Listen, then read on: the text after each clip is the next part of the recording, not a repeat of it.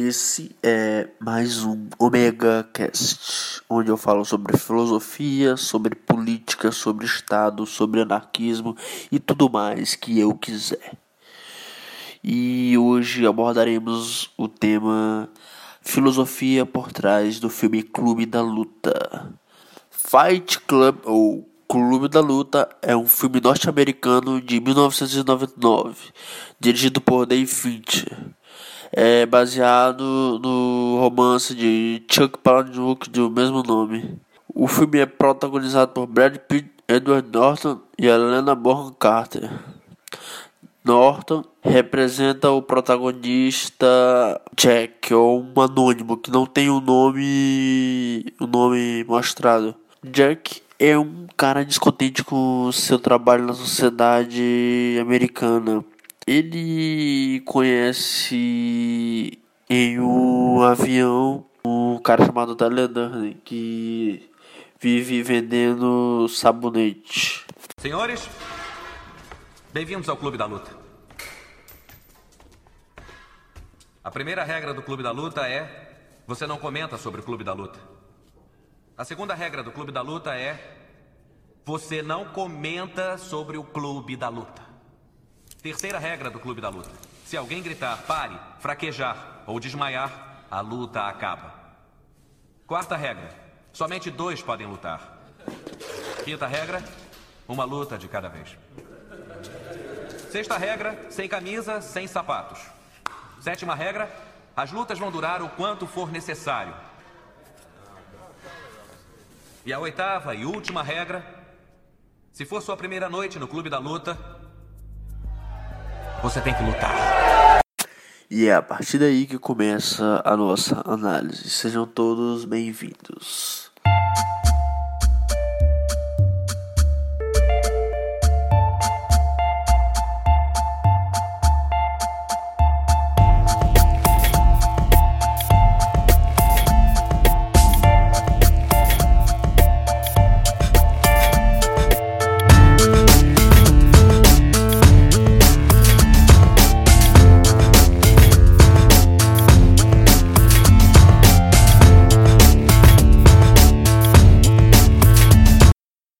Antes de mais nada, eu gostaria de salientar um livro muito bom do mesmo autor do Clube da Luta, que é o Chuck Palahniuk, que é o Sobrevivente, que eu li esse livro faz algum tempo e ele fala resumidamente sobre um, um, cara que é sobrevivente de uma seita, do qual essa seita faz todos os participantes se matarem. E ele pensa uma forma de se matar é, diferente das outras pessoas. Ele sequestra um avião e, resumidamente, ele conta toda a história da vida dele na caixa preta do avião. E, basicamente, em resumo, o livro se, o livro se baseia nisso. O nome do livro é Sobrevivente do Chuck Palahniuk. E agora começando sobre a análise do filme Clube da Luta. 1999 foi um ano excelente para filmes. Tivemos Matrix, Magnolia, Clube da Luta, entre outros. Tava começando esse movimento do cinema assim mais para mente humana, mais sobre o psicológico, o que e é bom deixar claro que esse podcast vai ter muito spoiler sobre o filme. Se você ainda não viu o filme, veja antes. Bom, você já foi avisado que tem spoiler e vamos prosseguir com o podcast. Um breve contexto histórico, antes de tudo. Bom, se você reparar as histórias de 1800 até 1830, em geral, eles ocorriam na África, é, porque a África, para a Europa, o continente europeu, era um continente pouco explorado. Então, você tinha filmes sobre Tarzan, King Kong, aí depois ali, aí depois vem da época da Segunda Guerra Mundial vai acontecer mais sobre a exploração do mundo em relação a acerca disso. E daí, assim para frente, foram criados novos, novos universos, principalmente depois do, da Guerra Fria, sobre, sobre terras fantásticas como Star Wars, como Senhor dos Anéis, Star Trek, enfim. O Senhor dos Anéis surgiu em 1940 e tudo mais. E logo em seguida teve esse período de viagem espacial. Então a próxima fronteira seria a exploração do espaço. São seriam histórias sobre o espaço, seriam Star Wars, Jornada das Estrelas, Star Trek. Aí depois iam alienígenas e por aí vai. E aí no final dos anos 90, início dos anos 2000, a grande fronteira não explorada, a, a grande fronteira pouco conhecida pela ciência era o cérebro humano, era a consciência, era o psicológico. E com viés de exploração de memória, de psicopatas, inclusive Eleven, ou, outros Matrix, o que mais? Amnésia, vários filmes sobre do década 00, anos 2000. Mas vamos ao direto ao, vamos direto ao ponto, Clube da Luta. Vocês já sabem que no filme o Edward Norton e o Brad Pitt são a mesma pessoa. O Tyler Durden, Tyler Durden, na verdade é o protagonista é, é uma parte da mente dele. Existe teorias que inclusive a Marla, a personagem da Helena Bonham Carter, ela também está na mente do personagem do Edward Norton. E na verdade são os três. Os três fazem parte do âmago, do ego, do ego, do superego, da mesma mente do, do personagem principal. Enquanto o Brad Pitt é aquilo tudo que ele almeja, quer ser, a Arena Borcarta já é mais uma conexão com a realidade em si. Não à toa, ele conhece ela em grupos de recuperação que só ele com ela, conversa com ela, interage com ela, inclusive nos em grupos masculinos, e ninguém se preocupa com isso. Pessoal com câncer, ninguém se preocupa com isso. Tem nesse momento que ela atravessa a rua e nenhum carro para para ela. E quando o Eduardo atravessa, os carros param e buzinam para ele. E ninguém nota ela, ninguém se incomoda. E o próprio final do filme em si, que o Edward Norton ele mata o Brad Pitt, aquele trecho, ele termina o filme de mãos dadas com a realidade, com a Ana Bonham Carter. Ele conseguiu sair daquela fantasia e dando as mãos para a realidade. É uma interpretação muito interessante, principalmente se você reparar que Outra cena, outra cena do filme que é interessante. No momento que o protagonista, o protagonista pega fogo e ele tem que recorrer a quem? Ele tenta ligar pra Marla, não consegue. Depois ele liga pro Brad Pitt, pro Tyler, e o Brad Pitt não atende. Depois retorna pra ele. Ou seja, ele tenta processar a realidade não conseguiu. E aí depois ele foi chamado. Não foi nem ele que ligou. Ele foi chamado por esse mundo de alucinação do Tyler Durden. E o filme vai dando dicas disso. É uma coisa muito interessante. O momento interessante é que os dois têm a mesma maleta com conteúdos diferentes. O Tyler Durden tem uma maleta com sabonetes e o Edward Norton tem papéis. E aquelas cenas do grupo de reabilitação são cenas bem pávidas. E aquela fotografia ali é mais pálida. E como eu falei, aquilo é uma metáfora da propriamente dele. Uma casa abandonada, o que marca bem isso, que o personagem ele tá conversando com a Marley quando ele conversa com o Brad Pitt no porão e os dois não se encontram. E ele vai falando e o Edward vai repetindo tudo que ele vai falando. Ou seja, o fato dele estar no porão, dele estar ali na casa, mostra como ele está no subconsciente do personagem, falando que o que ele tem que dizer, verbalizando por ele. E isso é só um detalhe que das metáforas que o filme, filme tem. É um filme muito bem feito. Uma curiosidade que eu soube depois é que a Helena Bonham pediu pro maquiador dela fazer a maquiagem dela com a mão esquerda em vez de fez com a mão direita. Que a personagem dela é uma personagem que não tem muita paciência para se maquiar e para deixar de fato com que as pessoas percebessem isso na personagem e ofuscasse nela. Enfim, E isso levou o Edward Norton a uma categoria de uma, um bom ator, do qual ele não tinha na época ainda.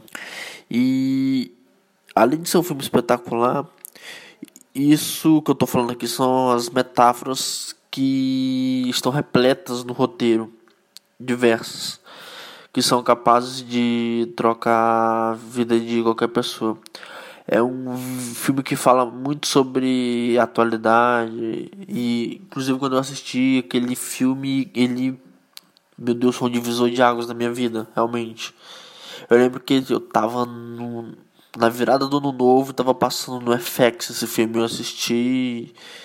Eu não lembro quando eu tinha, talvez 14, e aquele filme meu que eu quis procurar tudo sobre aquele filme quando eu assisti.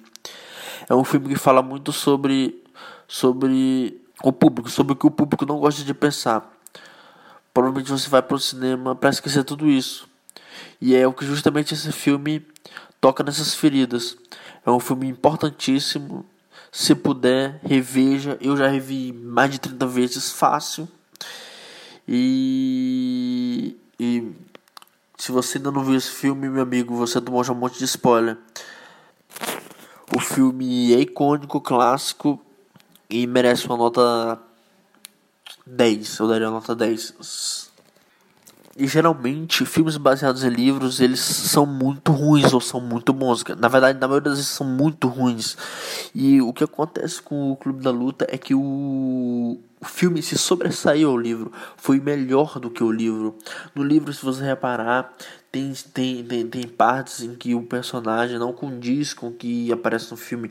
Mas se você fosse trocar, inverter, no filme não sairia bem. O David Fincher teve sacadas geniais de não colocar coisas do livro no filme. Isso ele soube fazer muito bem.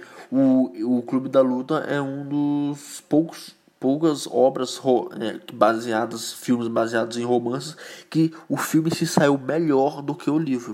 Isso eu posso garantir. Tem uma metáfora que é importante comentar sobre ela, que é sobre o Bob, o amigo gordo do, do, do Edward Norton, né?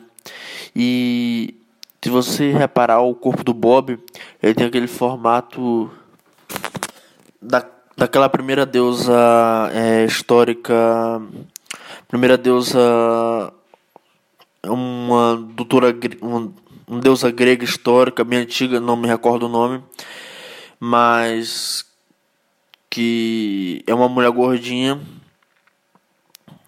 e copia meio que ele, e esse personagem pode de repente representar no filme a religião. A primeira vez que ele aparece, que ele está abraçado com o Edward Norton, ele faz ele se lembrar de Deus e e, a, e a, aquela deusa que representa ele era uma deusa da terra. E no final, quando o Bob morre, o pessoal quer enterrar ele. para ele não ser uma evidência. E justamente ele não deixa ele pra terra e tudo mais. Mas. Mas ele, ele morre quando?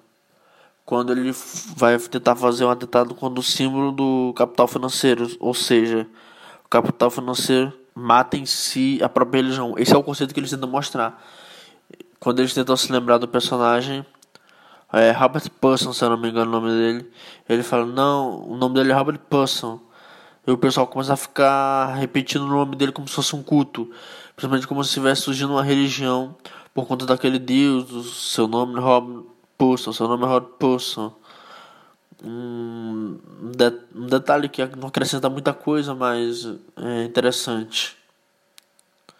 E enriquece o filme se você entender por esse surgimento da religião, do contexto civilizatório da religião, de divindades. Isso é interessante. E isso que eu vou falar agora, eu tenho que dar os créditos ao Vitor Lisboa, colunista do site Papo de Homem, que ele faz uma breve análise sobre, sobre o que realmente poderia ser a representação do filme Clube da Luta e que ela poderia estar errada de acordo com a forma que a gente vê ela a, a confraria dos homens castrados. Não importa o nome do sujeito. Por isso vamos chamá-lo de pobre coitado, certo? Pois bem, imagine que o pobre coitado tem insônia e só consegue dormir caso se abrace semanalmente a um homem castrado e com seios. Embora heterossexual, este outro sujeito perdeu suas bolas na tentativa de atender o ideal de potência masculina da sociedade moderna. Você sabe, bíceps explodindo e coisas do tipo. E aí temos nosso amigo pobre coitado abraçado junto aos seios de outro cara, confraternizando com um grupo de homens castrados e chorando religiosamente todas as semanas. Isso deixa herói satisfeito, por mais estranho que pareça. Mas para ser aceito na comunidade dos homens castrados, ele precisa fingir também ser também um eunuco, confessa-nos o pobre coitado. É assim que começa Clube da Luta, livro de Chuck Palahniuk, publicado em 96. É, apenas três anos depois, o livro é, resultou no celebrado e controverso filme de The Fincher. Ambos, filme e livro, foram sucessos de público e de crítica. Mais do que isso, tornaram-se obras icônicas sobre a identidade masculina e a subversão possível nos dias de hoje. Beleza, vamos ao que interessa. Por outro lado, não é uma crítica da obra de Chuck ou do trabalho de Fincher, não é uma sinopse nem pretende entregar as surpresas da trama. Aqui vamos tentar descobrir a exata natureza da mensagem de Palahniuk e os motivos pelos quais essa mensagem, mesmo quando não é totalmente compreendida, exerce uma curiosa atração no público masculino. É a chave para sua compreensão. É olhar para além das aparências. Por exemplo, na história original há motivos perfeitamente lógicos e razoáveis para o pobre coitado. O nome do protagonista não é dito como eu tinha dito antes, está no início da narrativa, abraçado a um homem castrado. Mas os motivos e as explicações não nos importam. O que importa aqui é a imagem, é o que ela diz respeito a muitos homens de hoje em dia.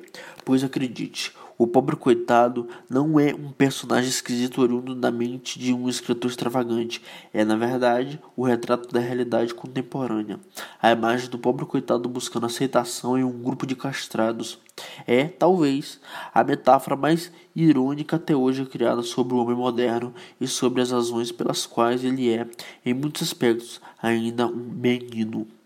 Você, leitor, cruza pelo pobre e coitado diversas vezes por dia nas calçadas. Fica ao seu lado no ônibus, nas filas e nos elevadores. Talvez ele seja seu vizinho ou seu colega de trabalho. E se não tomarmos cuidado, podemos descobrir um dia no espelho que o pobre coitado somos nós próprios e que estamos é, em nosso dia a dia, no trabalho, na família, na faculdade, fingindo sermos eunucos para sermos aceitos no grupo dos homens que perderam contato com sua identidade masculina. Mas não se engane, ser ou não ser, ou não ser castrado não tem nada a ver com ser o fodão, o pegador e muito menos ser um sujeito que não leva desaforo para casa. Clube da Luta, ao contrário do que o título sugere, não é a história de algum tipo de UFC. Não descreve lutadores que buscavam a vitória em um campeonato clandestino. Clube da Luta não é sobre saber vencer, não é sobre sequer bater mas sobre saber apanhar do modo correto, apanhar da vida sem se curvar, tornar-se orgulhoso de suas cicatrizes, das histórias que elas testemunham. E na verdade, um filme sobre a enfermidade que impede muitos homens de crescerem. Mas para entendermos o diagnóstico da doença e também qual seria a cura possível, precisamos falar sobre as ideias que três sujeitos chamam, chamados Robert apresentam poucos anos antes de Chuck Palahniuk escrever seu livro. O Cavaleiro Medieval de Robert Johnson. Sete anos antes de Clube da Luta ser publicado, surgiu nas livrarias americanas um pequeno e obscuro livro intitulado Here. Ele tratava-se de um ensaio no qual seu autor, Robert Johnson, propunha que a lenda da busca do Santo Graal pelo cavaleiro Sir Percival era na verdade uma fábula medieval sobre a transformação dos meninos em homens, em cuja trama encontraríamos ocultas as chaves para a solução de muitas questões que desafiam os homens de hoje em dia. Sir Percival, segundo a lenda, era um cavaleiro da Távola Redonda que havia sido criado por sua mãe, sem a participação do pai e afastado do mundo masculino. Mundo desse caracterizado por batalhas e duelos. Qualquer semelhança com o clube da luta não é mera coincidência. Protegido da realidade graças ao zelo materno, Sir Percival foi obrigado a repetidamente confrontar-se com o mundo dos homens, representado pelos cavaleiros do rei Arthur e pela corte da rei a Amsfortas, sem qualquer orientação de como agir, senão seguindo os engenhos ingênuos conselhos de sua mãe, conselhos esses que, que o fazem agir ina, impropri, impropriamente. Para o autor de Ria, os homens de hoje em dia, assim como Sapeso da lenda, estariam confusos a respeito de sua identidade masculina, pois os pais foram, em sua maioria, incapazes de ajudá-los a fazer corretamente a travessia do mundo paterno para o mundo dos homens. Os pais modernos, segundo Robert Johnson, ficam muito tempo afastados dos lares, submetidos que estão a jornadas de trabalho que consomem suas energias.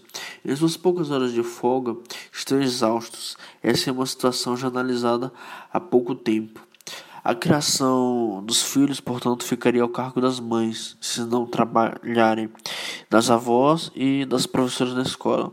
Isso sem falar de casais divorciados, cuja guarda dos filhos seria das mães e de, e de outras famílias em que os pais, embora fisicamente presentes, estão emocionalmente dissociados da criação de seus filhos. A história do nosso amigo, o pobre coitado, pode ser considerada a lenda de um cavaleiro moderno, de um Sir Percival. Se amaduro e submetido pela sociedade moderna a um amesquinhamento de sua masculinidade jamais cogitado, mesmo nas mais mirabolantes fábulas da Idade Média. A Sociedade Frustrada de Robert Moore. O personagem Tyler Durden, que em Clube da Luta salva o pobre coitado de sua triste situação, tem por hobby inserir imagens pornográficas, algo próprio do mundo adulto, em filmes para crianças. Isso parece mentir se tratarmos Clube da Luta como uma história que se passa no mundo real. Mas se atentarmos ao fato de que estamos, na verdade, diante de uma fábula sobre os homens atuais, percebemos que esse personagem tem por hábito inserir no imaginário infantil sinais de que há um mundo adulto a ser enfrentado. Cinco anos antes de Clube da Luta ser publicado, Robert Moore escreveu o livro Rei, Guerreiro, Mago e Amante, no qual propôs a ideia de que nossa sociedade não é exatamente patriarcal, mas na verdade alfa-patriarcal. Não reprime apenas as mulheres, o que já seria ruim bastante, mas como um líder é, enciumado, oprime também os homens. A lógica interna desse sistema seria a mesma que faz o líder de um grupo de macacos tomar sexualmente todas as fêmeas e ao mesmo tempo subjugar os demais machos, que só ficam observando frustrados a farra de seu líder, como um enorme animal alfa. Os centros de poder dessa sociedade, os centros financeiros e políticos, atuariam tal qual um chimpanzé que, para manter-se no topo da hierarquia, precisa reprimir os impulsos de todos os demais machos, a fim de evitar a competição por sua própria dominante, posição dominante. Não se trata, claro, de uma conspiração organizada de executivos que, sentados em uma grande mesa em Wall Street, decide: Ei, vamos castrar os outros caras para ficarmos por cima? Nada mais errado nesse assunto do que apostar em teorias conspiratórias ou em ideologias paranoicas e anticapitalistas. Não há nada de intencional e tampouco de econômico na origem desse fenômeno. A castração social dos homens é apenas a consequência natural das escolhas que gradualmente nossos antepassados fizeram ao longo dos séculos. E a melhor forma de castrar os homens é mantê-los como meninos pelo resto de suas vidas. Essa manutenção dos homens no estado infantil ocorre de duas formas. A primeira é eliminando os rituais sociais que deveriam marcar e registrar o momento em que deixamos de ser meninos para nos tornarmos homens. E a segunda é estimulando os meninos a manter-se nessa condição através do culto aos brinquedos, produtos de consumo e símbolos de status que, ironicamente, representam justo o que o imaginário do menino supõe ser coisa de homem. Ideias de potência, de virilidade e de coragem. Ponto. Na busca por possuir eh, esses brinquedos, os homens tornam-se possuídos por eles, mas isso nunca funciona perfeitamente, pois os mecanismos sociais são imperfeitos. Mesmo quando adquirem todos os brinquedos que seu dinheiro pode comprar, os homens ainda meninos sentem-se descontentes, pressentem que algo vai mal em suas vidas. No cotidiano dos pobres coitados, seu desconforto com o fato de ainda, terem, ainda serem meninos produzir diversas espécies de disfunções, insônia, estresse, impotência, comportamento, o alcoólico, ao, alcoolismo, endividamento excessivo, ansiedade, depressão, a lista é imensa. Há sempre um ruído de fundo, uma peça do quebra-cabeça que não se encaixa na imagem geral, lembrando aos meninos que já deveriam ter se tornado homens. Em Clube da Luta, o pobre coitado é resgatado de sua triste situação graças a um conjunto de eventos que, embora pareçam casuais, formam em seu conjunto um processo. E esse processo, quando olhado com distanciamento, revela ser nada mais do que a reprodução de um ritual de passagem do estado de menino para o estado de homem. Algo muito parecido em sua essência com os rituais tribais que primitivamente marcavam os, o momento em que o menino saía do mundo, do mundo da mãe e ingressava no mundo do pai e dos outros guerreiros da aldeia. Em 1990, o poeta americano Robert Bly escreveu o ensaio João de Ferro, um livro sobre homens, utilizando como parábola o conto João de Ferro dos irmãos Grimm. Bly demonstrava que, diferente das antigas comunidades tribais, a sociedade moderna sofre uma grave deficiência, a falta de rituais significativos. Rituais são importantes por registrarem e celebrarem a passagem de uma etapa da vida para outra, conferindo significado a esses momentos. Mais que isso, os rituais, sendo testemunhados pela comunidade, trazem aos participantes a percepção contínua de que não, de que não são indivíduos isolados, mas pertencem a um grupo. Uma sociedade sem rituais, ou em que os rituais se tornaram meras formalidades, cerimônias vazias, é uma sociedade onde há confusões entre os papéis. Há homens agindo como meninos, pais agindo como filhos e pouca sensação de pertencimento à comunidade.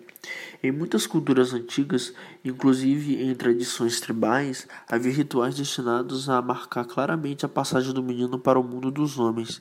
Em algumas tribos ameríndias, os homens fingiam cerimonialmente raptar os meninos dos braços de suas mães, que simulavam existir, e permaneciam chorando cenicamente enquanto eles se afastavam. Em geral, a criança acreditava na encarnação e era o suficiente para dar-lhe o recado. O cordão umbilical emocional foi cortado de vez. Em outras tradições indígenas, os meninos submetiam-se a algum desafio em que deveriam demonstrar bravura, é, precisavam enfiar suas mãos em uma colmeia cheia de abelhas ou então ficar uma noite inteira sozinhos em uma floresta inóspita. Ao final da provação, eram acolhidos entre os homens como sendo um deles. A partir daquele momento, haviam deixado de ser meninos. Uma das características da nossa sociedade seria a falta de um ritual de passagem destinado a marcar o momento em que um homem deixa de ser menino. Nesse aspecto, as mulheres teriam uma ligeira vantagem em relação a nós.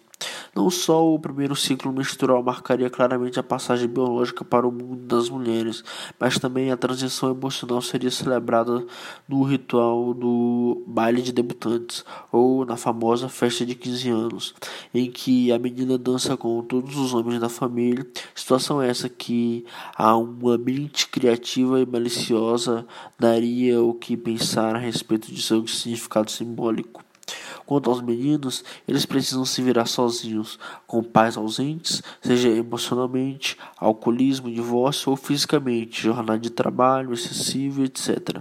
E sem qualquer ritual no qual possam perceber sua passagem para o mundo dos homens. Tendem a unir, unir unirem-se para criar os seus próprios rituais. É um movimento intuitivo, instintivo e inconsciente. Por isso, segundo Robert Bly, temos tantos adolescentes reunindo-se para praticarem atos transgressores destinados a colocar sua coragem à prova.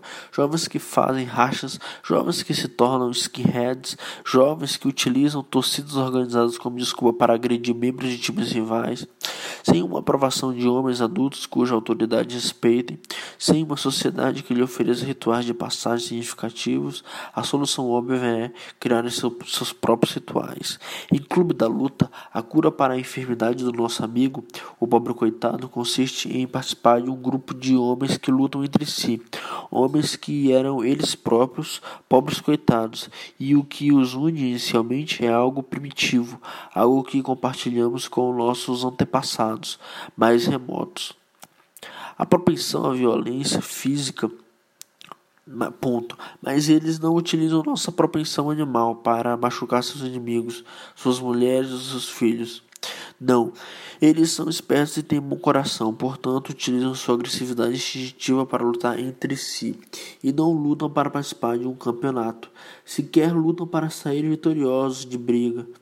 Quem vence, quem ganha, isso não importa. Ao contrário, Perder uma luta, levar muita porrada, parece para aqueles homens ser até mais importante do que bater e vencer, pois qualquer um se comporta da mesma forma quando sai vitorioso. Qualquer um, quando vence, mostra-se triunfante, seja homem ou menino mas só um homem é capaz de enfrentar uma derrota da qual não pode escapar. Só um homem mantém a cabeça erguida quando apanha, a ponto de ter que abandonar a disputa, aceitando que perdeu sem fazer disso o fim do mundo.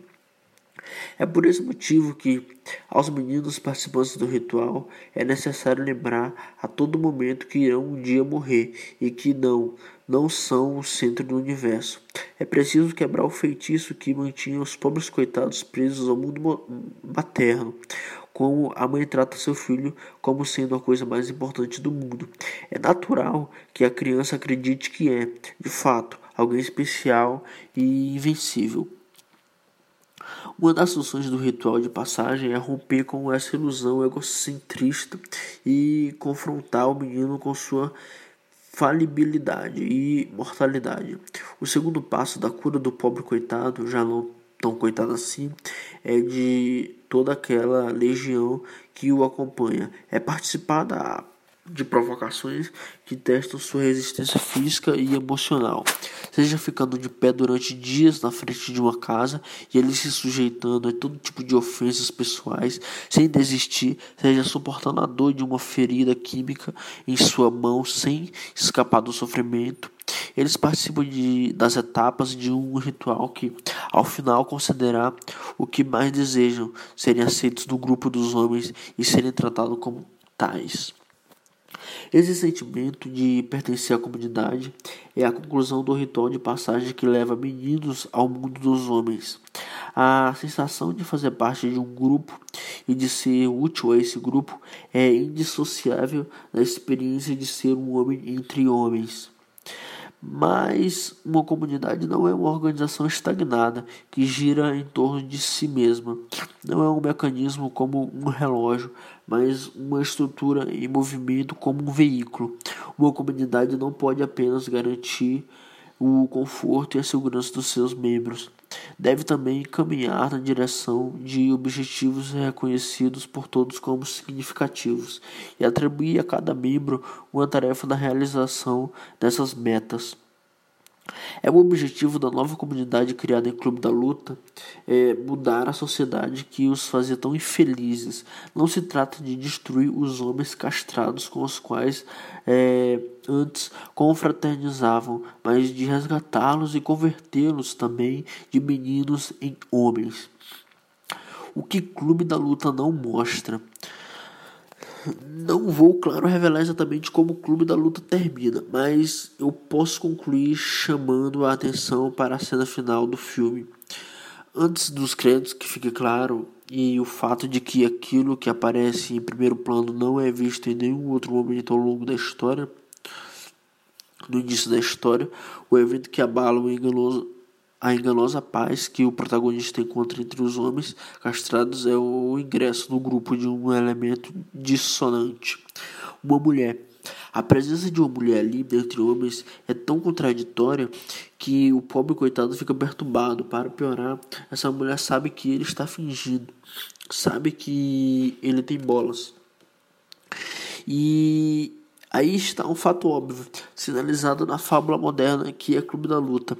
O menino precisa tornar-se homem porque é isso que lhe permitirá relacionar-se com as mulheres de sua vida de uma forma inteira e autêntica. Nenhuma mulher quer um menino de seu lado, nenhuma mulher quer ser mãe de seu homem. Ao longo de Clube da Luta, não vemos homens, mas meninos tentando tornar-se homens. Isso porque os personagens não têm qualquer tipo de envolvimento emocional entre si. Eles lutam, trepam, fazem planos e colaboram em uma silenciosa conspiração contra a sociedade, mas não se comprometem emocionalmente um com os outros. Todo seu labor durante a história parece ser destrutivo. Pior ainda, parece ser autodestrutivo e por destruição, por revolta e ainda coisa de criança. Dentre as diferenças entre meninos e homens, uma das mais importantes é que meninos não assumem o compromisso de cuidar daqueles que amam, pela simples razão de que ninguém espera que o façam. Meninos, por definição, são cuidados por adultos. Um homem, ao contrário, apenas se torna homem quando passa a cuidar dos outros, quando não foge do envolvimento emocional com as pessoas e assume a responsabilidade de velar, de proteger e de estar ao lado daqueles que amam. Sua companheira, seus pais, seus filhos, seus amigos.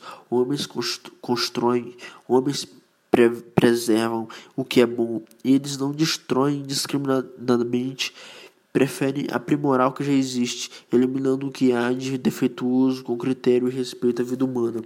Isso é a história de Clube da Luta. Isso é a história que o Clube da Luta não mostra.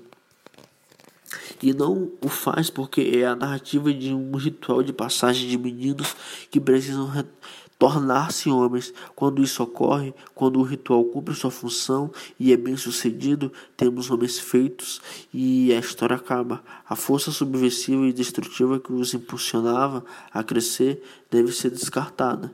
Para que os homens vejam o reflexo de sua maturidade nos olhos de suas companheiras e com elas passem a construir seu mundo como homens de verdade e não como meninos. E para finalizar, eu gostaria de proferir uma frase que representa bem o clube da luta. Por algum motivo você é incapaz de admitir que é um nada, que a sua presença na Terra significa tanto quanto um átomo de grão de areia na praia. Não tem coragem de imaginar seu próprio caixão com o cadáver do que um dia pensaram ser você lá dentro. A ideia de ter uma vida finita e amedron um amedronta tanto quanto isto torna uma vaca dócil e no abatedouro. Você precisa saber que vai morrer, não ter medo, saber que vai morrer. Precisa saber que o seu último dia chegará e pode ser daqui a algumas horas. Precisa saber responder sem hesitar o que você quer fazer com o pouco tempo que possui. Pintar, bordar, plantar uma árvore, ser uma estrela do rock, não importa. Você não precisa. Se você espera que eu abra as portas da esperança, traga alguma receita de felicidade ou um passaporte para a ilha da fantasia, sinto muito. Não é sobre felicidade que vim falar. Não vou ensinar como ser mais forte, mais bonito, mais inteligente, ganhar mais dinheiro ou conquistar mais mulheres. Não, nada disso.